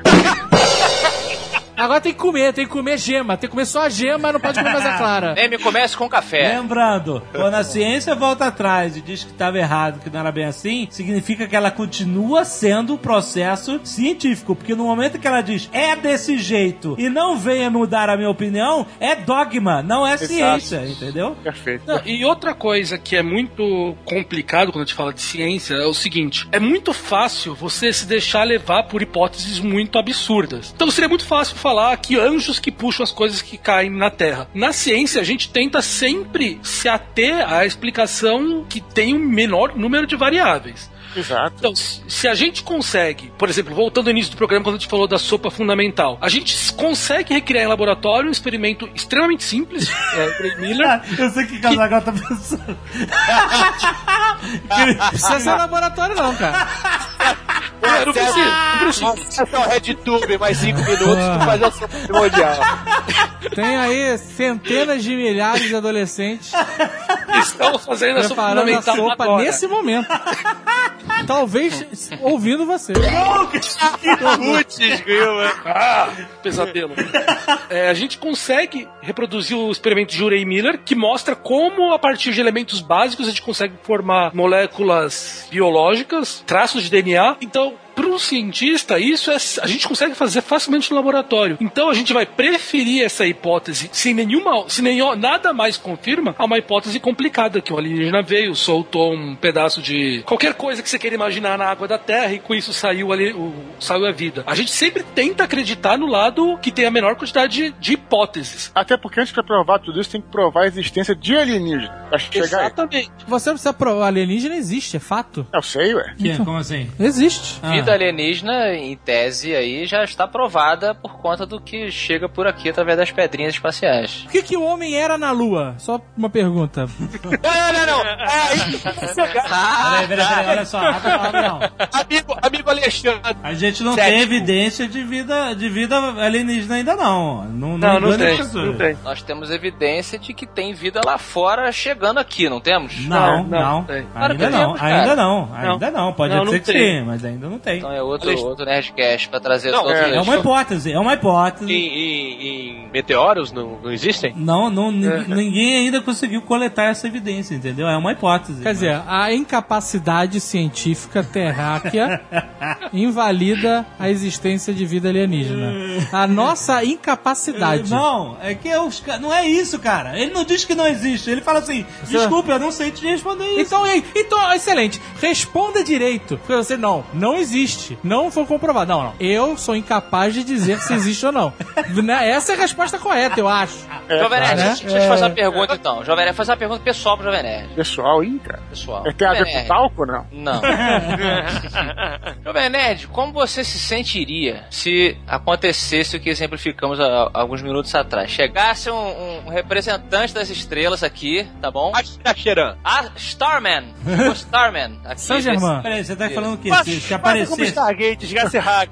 Mas o já conhece os mestres ascensionados todos aí por causa do sogro. Desceu do, do, do céu, tá bom? O Jeff Bridges, Starman. Caralho, não, pera, olha só. Caraca. Tá, tá querendo dizer o quê? Um, um- realmente um contato Não, não. inegável em cima das cidades. Calma, é isso? calma, Nerd. Chegou, tá? Aí falou, galera, é o seguinte. Não, não, não, vamos dar um exemplo que faça sentido. É, porra. O Jeff Bridges é uma. Não faz sentido nenhum. Tudo bem, chegou, chegou o Keanu Reeves na bolota voadora dele lá, saiu da navezinha e falou: Pessoal, então, eu sou o, o, o fulano de tal, vim do espaço e tal, e realmente a teoria aí dos antigos astronautas é verdade. Nós chegamos há muito tempo tal, tá aqui, estão aqui as evidências que Eu vocês são foda. um Eu projeto. foda. Nós somos um, você, ser humano, É um joguete. é um projeto de outra civilização. Você é minha sopa primordial. O cara vai jogar e na só. tua cara. Como É que o- você vai se sentir? Eu, Afonso, olha eu só, falar. é a palavra dele contra, né, todo o nosso estudo. Ah, não. Agora, se ele O cara vier- vem Não, de não, outro não. Planeta e você tá. Caraca!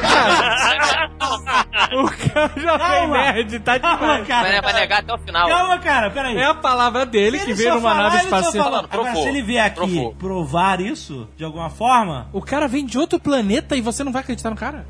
ah, é, ele vem do planeta e você acredita nele. Caraca, pode. Eu vou dizer, qualquer um que vier de outro planeta, Você vai acreditar eu vou na hora, acreditar. na Na hora. Se o cara comprovadamente vier de outro planeta. É, os índios perguntaram pro Renan Cortez, e aí, você vai fazer alguma coisa com a gente? Não, eu vou fazer nada. Mas o Renan Cortez não veio de outro planeta. Não, pra eles veio. Deixa eu falar uma parada, deixa eu falar uma parada. O, o- o Afonso falou, deu um exemplo aí, só que é, ele falou do Keanu Reeves, ele tá se referindo ao filme do dia que a Terra parou, provavelmente, que é É, uma não é o merda. Keanu Reeves mesmo. que o Jovem Nerd ele leva tudo ao pé da letra, é tudo científico.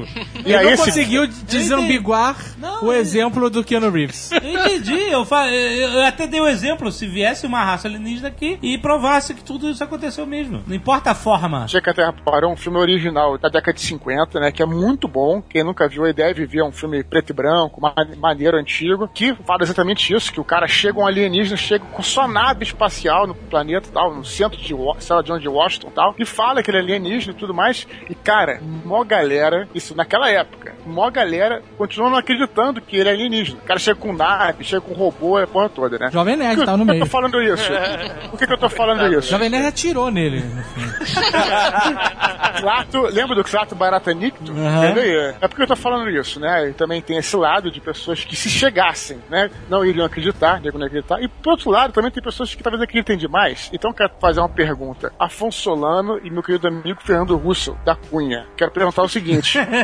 o Cano citou esse caso de 86, né? Sem querer puxar pra ufologia moderna, mas que teve lá, ó, foi 86, né, Tucano? O negócio dos OVNIs no Brasil e tal. E o, o Solano falou da, da ufologia. Eu queria perguntar o seguinte: por que que vocês acham, fazer, lançar uma pergunta, eu tô dizendo Ai, em si, cara. em. Caraca, que Por rodeio. que, que vocês acham que essa, a- o avistamento aumentou pra caralho após a Segunda Guerra Mundial, né? E praticamente parou depois do fim da Guerra Fria? Isso que eu quero saber de vocês. Qual é a hipótese que vocês acham? Por que essa, essa conveniência? Quem falou que parou depois da guerra? Exatamente. Não, não, Parou é- muito, cara. Porra, a gente quase... A gente- Diminui, a gente- Eu vi um avião dos quadrinhos da fumaça caindo na praia de Santos, cara. Que é um, um fato raro, nunca tinha acontecido, devido a uma esfera. Quando foi isso? Faz uns 10 anos. Ah, tem Guerra Fria, ainda tinha. Por que Não, que agora? 10 anos tá maluco, 10 cara? anos de guerra fria? 10 anos atrás era 2004, cara. Foi, foi Ah, mal? Dos anos 90 Tá não. Tá bom, tá bom. É que eu tô vendo tocando como um professor mais velho. Você me Mas, Dudu, olha só, Eu- isso aí na verdade é uma concepção realmente equivocada, cara. Não diminuiu. Pelo contrário, quanto mais câmeras, quanto mais dessa tecnologia foi inventada, mais registro se A tem. Que perdeu, perdeu o gosto pela coisa. Não né? vende. Alienígena não vende, só Não, e nudez. tem, cara. É o que eu tô falando. É porque se fosse um Nerdcast de ufologia, a gente traria aqui uma porrada de filmagem, uma porrada de registro. Não, peraí, você tem alguma coisa. filmagem em HD de um OVNI? Nunca Tem da. STS, cara, com objetos realizando ob- eh, movimentos. Mas nada que o especialista fale ah, é verdadeiro. Não tem, cara. Cara, tem o diretor da NASA, tem ele em câmera dizendo que esse tipo de objeto acompanha desde que a NASA se conhece como NASA, só que eles não revelam porque não sabem o que, que é. Tem isso no YouTube, cara. Se você quiser, eu cato o nome do cara e a gente cata Tá, aqui. um objeto que uh, Ele automaticamente dizendo o alienígena. seguinte, uma das shuttles lá da, da NASA, que estava sendo, tá tendo a cobertura, que era uma, uma coisa importante que eles foram fazer de novo, é porque eu não, não tenho o nome aqui, mas a gente pega e coloca no link. Foi acompanhada por três objetos. E aí a NASA falou, ah, é, não, não, não se aproxima não, porque tem três objetos aí é, perto de você e tal, são, é, são de- deve ser debris, né? Deve ser partícula de gelo e tal. E você tem a conversa toda gravada. Pro cara, os astronautas Isso falaram, não, olha só... pode uma, isso não pode ser uma arma russa, Isso. não. Não, Não, ser. não, não, não era, Tem cara. jeito porque- nenhum de ser uma arma, arma russa. Por É isso que eu tô falando, entendeu? É, calma, é- calma, calma, Dudu. Então, se você for atrás desse caso, você vê os especialistas da NASA apontando esses erros. Cara, isso não é nada que a gente consiga construir. As manobras que ele faz, o, o- o comportamento dele, pra onde ele vai, isso não é da nossa Cara, física cara, se conhecida. você é americano e você vê uma tecnologia muito mais foda que a tua, tu nunca vai admitir que é da União Soviética. Tu vai falar que é alienígena, entendeu, cara? Mas isso que eu tô falando, se você fizer um Nerdcast de ufologia, se a gente fizer um Nerdcast de ufologia, aí é o que eu falei, pega o livro da Leslie King, pega os especialistas que ela coloca falando, não é americano, você tem russo, tem francês, tem de tudo quanto é nacionalidade, brasileiro também, pessoal, apesar do pessoal desmerecer, pessoas de gabarito suficiente pra chegar e falar, cara, isso aqui não é da nossa capacidade, eu não tô falando de um avião mais rápido, não tô falando de um objeto que faz uma coisa um pouco acima do que a gente conhece, tô falando uma coisa que é totalmente escalafobética. E pra onde foi essa porra, de onde vem, quantos anos ela tá fazendo isso, coisas que em 1960 ela tava realizando manobras que a gente hoje não sabe como fazem. Você tem ci- cientistas físicos falando isso. E aí, porra, no mínimo é, porra, então peraí, sabe? Esse cara aí é um cara qualquer afirmando isso? Será que todas essas pessoas estão escondendo um grande projeto secreto de uma nave bo- bolota que faz manobras bizarras? É, é esquisito. A nave com a cara do Beto. É bolota. Tô falando isso. É muita coisa pra gente trazer aqui em, em 40 minutos. O, lance da ufologia. 40 minutos, aqui é Nerdcast, cara. É, então. o Nerdcast ufologia seria uma outra parada com sim. Tem evidências de que a gente tem uma. uma tem alguma evidências! coisa. Tem, cara, Não tô tem! falando. Eu mostro pra você não é o programa. Sabe qual é o pior cego, Jovem Nerd? Não é evidência, cara. Evidência de que OVNIs são reais. OVNI não, é não disco voador evi- alienígena. Não, ok, OVNI é uma coisa. Eu tô falando evidência de objetos. Esse é o cara da NASA falando. Objetos que acompanham ah, as nossas shuttles da NASA. Eles não interferem na comunicação, não causam mal. Eles realizam manobras que a gente não sabe o que fazem. E depois eles desaparecem. Eles sempre fizeram isso. São chamados até de Papai Noel na comunicação do rádio. E a gente não sabe que porra é essa. Isso é fato. Que existe isso, é fato. Se é ET, se é Aí, espírito, aí eu concordo. se é anjo, se é alguma coisa do futuro, ninguém sabe. Agora, OVNI é diferente de extraterrestre. É o que eu tô falando. Sim. perfeito. É, mas que existe, existe. E a gente pode fazer uma porra do Nerdcast sobre esse assunto aí. Olha, Acho interessante o, o Jovem Nerd aí achincalhar seus colegas aqui de Que isso, rapaz? podcast. É, falar que não entende como um adulto Exato. com leitura Exato. um um acredita ataque. em OVNIs Não e acredito em. OVNIs. Em Não foi isso, você tá distorcendo o que eu falei aqui. Não tá não, Tá terminar? Filhote de ditadura, filhote Tá de ditadura. Tá tudo gravado. Você é tá um tudo gravado. desequilibrado.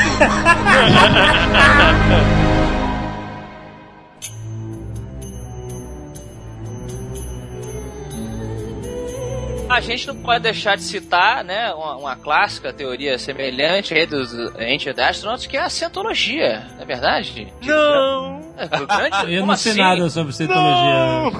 Eu O não sei grande nada. Lord Zeno, Lord Zeno, o, o Jovem Nerd, não é? Então, o DC3 do espaço, Mas não, eles falam sobre alienígenas do passado também? Eles falam. É, sim. é. E aí, uma, qual é a, qual é a da, da cientologia? Explica aí. Em resumo, os cientologistas, eles acreditam que, ah, acho que são bilhões, aí ah, os fatos, né, você me perdoe se tem algum cientologista ouvindo aí, você desculpa, mas é mais ou menos o seguinte, há bilhões de anos atrás, Lord Zeno quis eh, dominar a galáxia, e aí ele capturou as almas, ele foi explodindo, foi matando todas as espécies que viviam na galáxia, e ele capturou as almas de todas essas espécies, uma espécie de, de sugador de almas, né? No, Tipo- no Polo Sul da Terra. isso, e aí ele foi na Terra e ele reverteu o sugador de almas e jogou todas as almas de todas essas espécies da galáxia na Terra e em nossos antepassados ainda em evolução. O que aconteceu quando ele fez isso? As almas de- dessas todas as espécies ficaram presas nesse, nesse veículo de carne atrasado e a- conforme a gente foi evoluindo, elas foram se acostumando e é por isso que hoje as pessoas têm depressão, ataque de ansiedade, porque nós somos almas de outros lugares do universo presas em corpos dos seres humanos, entendeu? Mas os corpos dos seres humanos não tinham alma? Como eh, tinham mais almas do que pessoas, mais de uma alma estão presas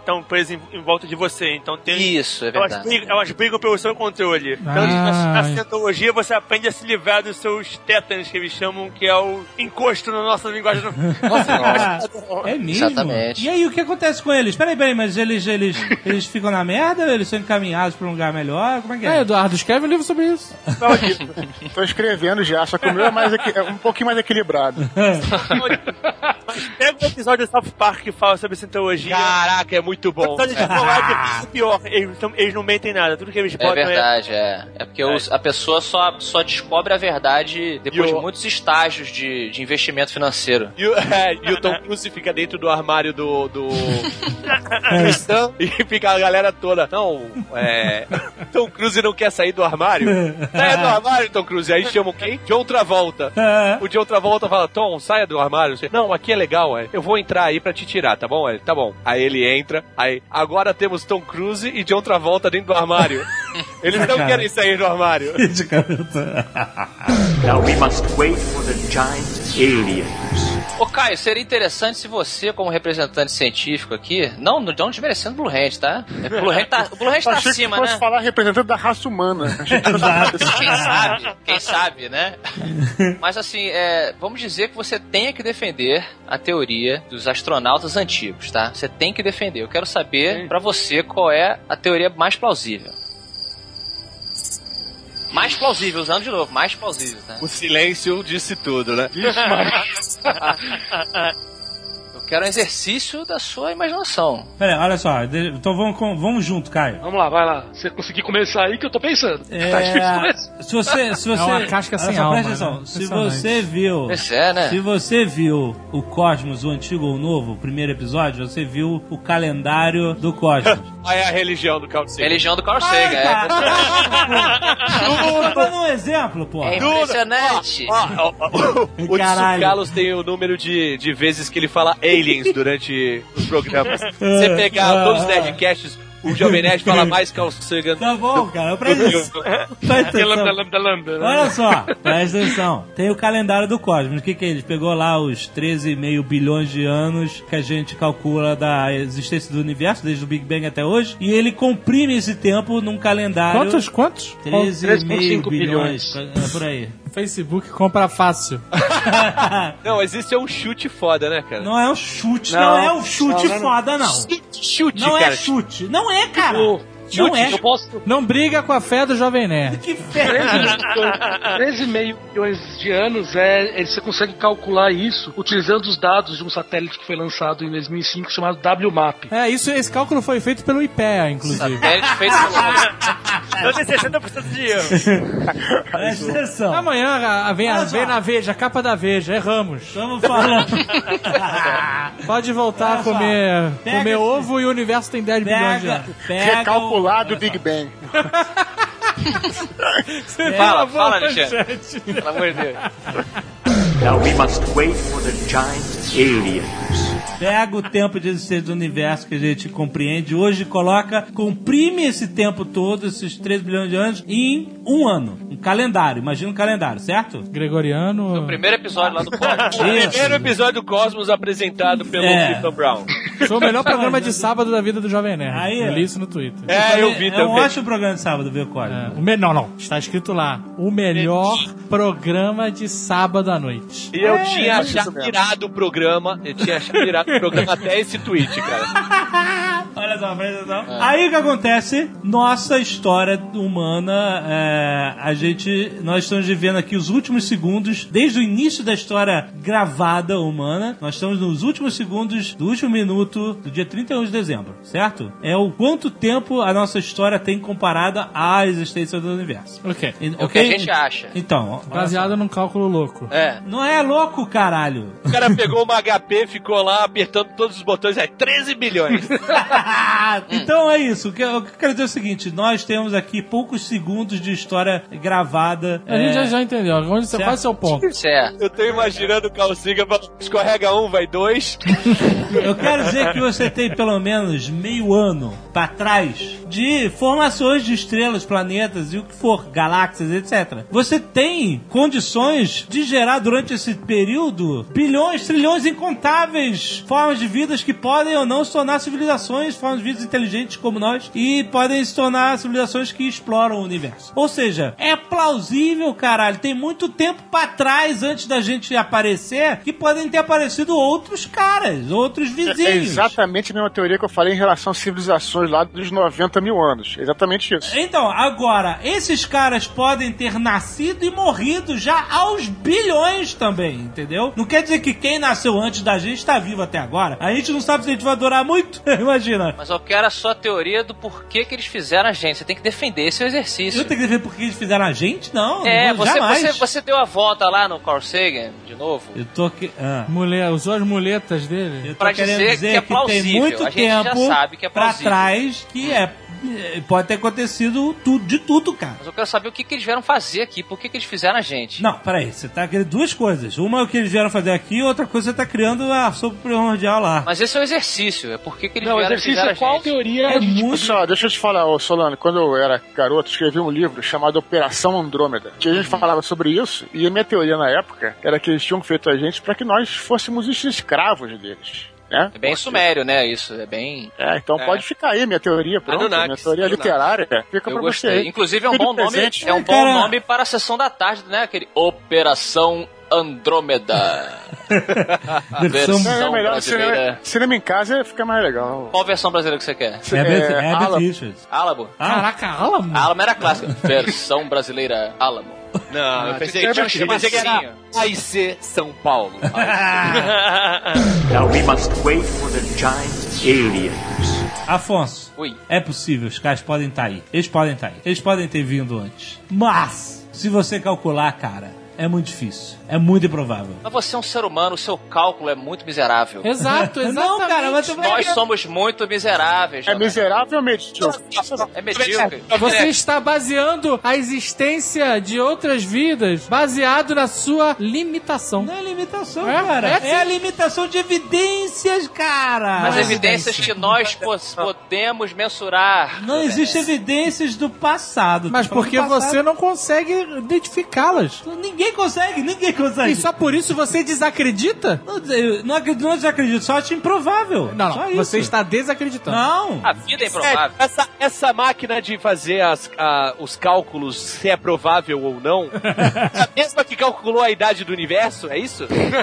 Olha só, você tá querendo diminuir o processo científico de uma forma que você, você não sabe como ele foi feito e você tá Ah. querendo diminuir porque você acha que é muito esquisito fazer essa conta. E não é. As entrelinhas é uma maquininha que existe na tua cabeça de mente estreita? E todos os números dizem a mesma coisa. Não é possível. Não, eu não. Caralho, você tá botando palavras na minha boca. Não é provável. É improvável. Mas muitas coisas foram improváveis, como a gente Exato. comentou Eu sei, começo. mas isso não invalida o improvável. coisas. Eu Muitas quero, coisas eu só queria, eu só quero, eu quero pedir uma coisa. Eu quero estar aqui quando o Jovem Nerd quebrar a cara. Quero, eu quero ver. Quero, pode ser meu último sopro eu vou de vida. achar maneiríssimo. Eu vou olhar e falar, toma, improvável. É. Vai sair da aposentadoria, né, de podcast. Não, de vida. Eu posso ser levado alguém- nessa hora. Eu não estou desacreditando. Então, se você falar toma improvável, eu falo assim, é, era improvável, mas... Você, quando a, a sua postura é de des- de desacreditar. Mas não, vocês que estão dizendo isso, caralho. Do meu lado, como cientista, a coisa que me deixaria mais feliz é dizer que eu tô errado. Como cientista, a coisa que você mais Pô, tu, quer vem ser cá, vem cá, é mas ser tu acha, tu acha bom ter alienígena? Eu acho uma merda. Não, sério, se- sem zoeira agora. Se tiver, é preferível que não tenha alienígena, cara. Imagina o que, que esses caras podem fazer pa- aparecendo por aí. Vai dar um jeito, que tal? Isso é Cara, você não maneiro, precisa né? imaginar, você já viu o Cortez? Vai ser mais ou menos a mesma coisa. Ó, tem uma música aí, um abraço para os metaleiros. Tem uma música fantástica do Gamma Ray, que ela começa narrando uma invasão de uma espécie muito mais avançada a um outro planeta, né? E ele narra o- a galera, caramba, que merda, os alienígenas estão chegando, e papapá, todo mundo morrendo, papapá. E aí no final da música, você vê que os alienígenas são seres humanos. Nós estamos invadindo outro planeta para destruir e pegar os recursos. Olha aí. É do Pandora. caralho, cara. Pandora. Pandora, é, né? Alexandre Ottoni. Se você pudesse voltar ao passado e me ver com 15 anos de idade tomando caninha da roça. Caninha 51, pô, 51. Esse, mas esse não, não é não, Jovem Nerd. Não, não, é, é caninha da roça mesmo. Eu? Tá dizendo É. eu? Se você é, se Eu você nunca- pudesse voltar ao passado e ver eu misturando a caninha da roça a refrigerecos de limão, indo bebendo e saindo a, a espuma pelo nariz, É. qual seria a probabilidade de você pensar esse cara vai ser um professor universitário? Sua calculadorazinha ia dizer não é provável, não é provável. não, não existem dados suficientes para uma resposta concreta. Exatamente. Na verdade, é a calculadora naquela época, ela, ela diria que seria muito pouco provável nós estarmos vivos hoje em dia, né? Now we must wait for the giant aliens. A pergunta para as duas pessoas mais inteligentes da mesa: Blue Hand e Caio Cícero, É. certo? É. Caio Lúcio e Caio Cícero. Isso. Olha só, já é, já é já o Senado romano inteiro aí.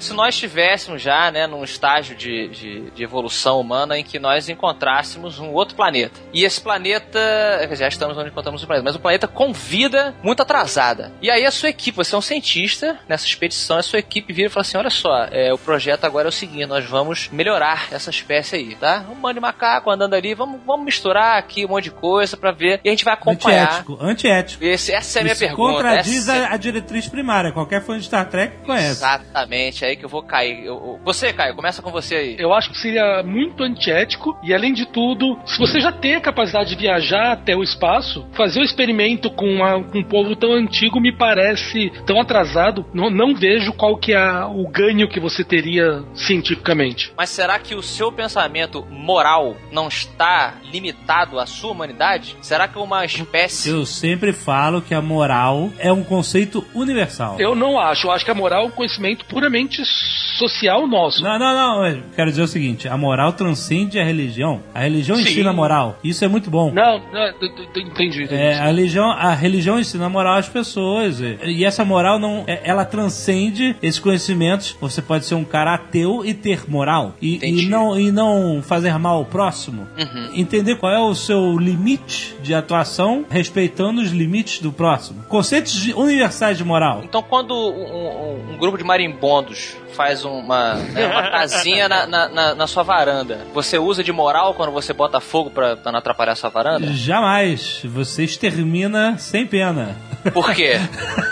Porque eles são seis inferiores a você. Eles são seres inferiores a você. Você não se explica, formigas. Esse Afonso Solano é o Jovem Nerd. Hand, você, você acharia correto? Você já viu o Stargate? Eu saí o primeiro com a máscara de Rafa quando ajoelha-se diante do seu. seu-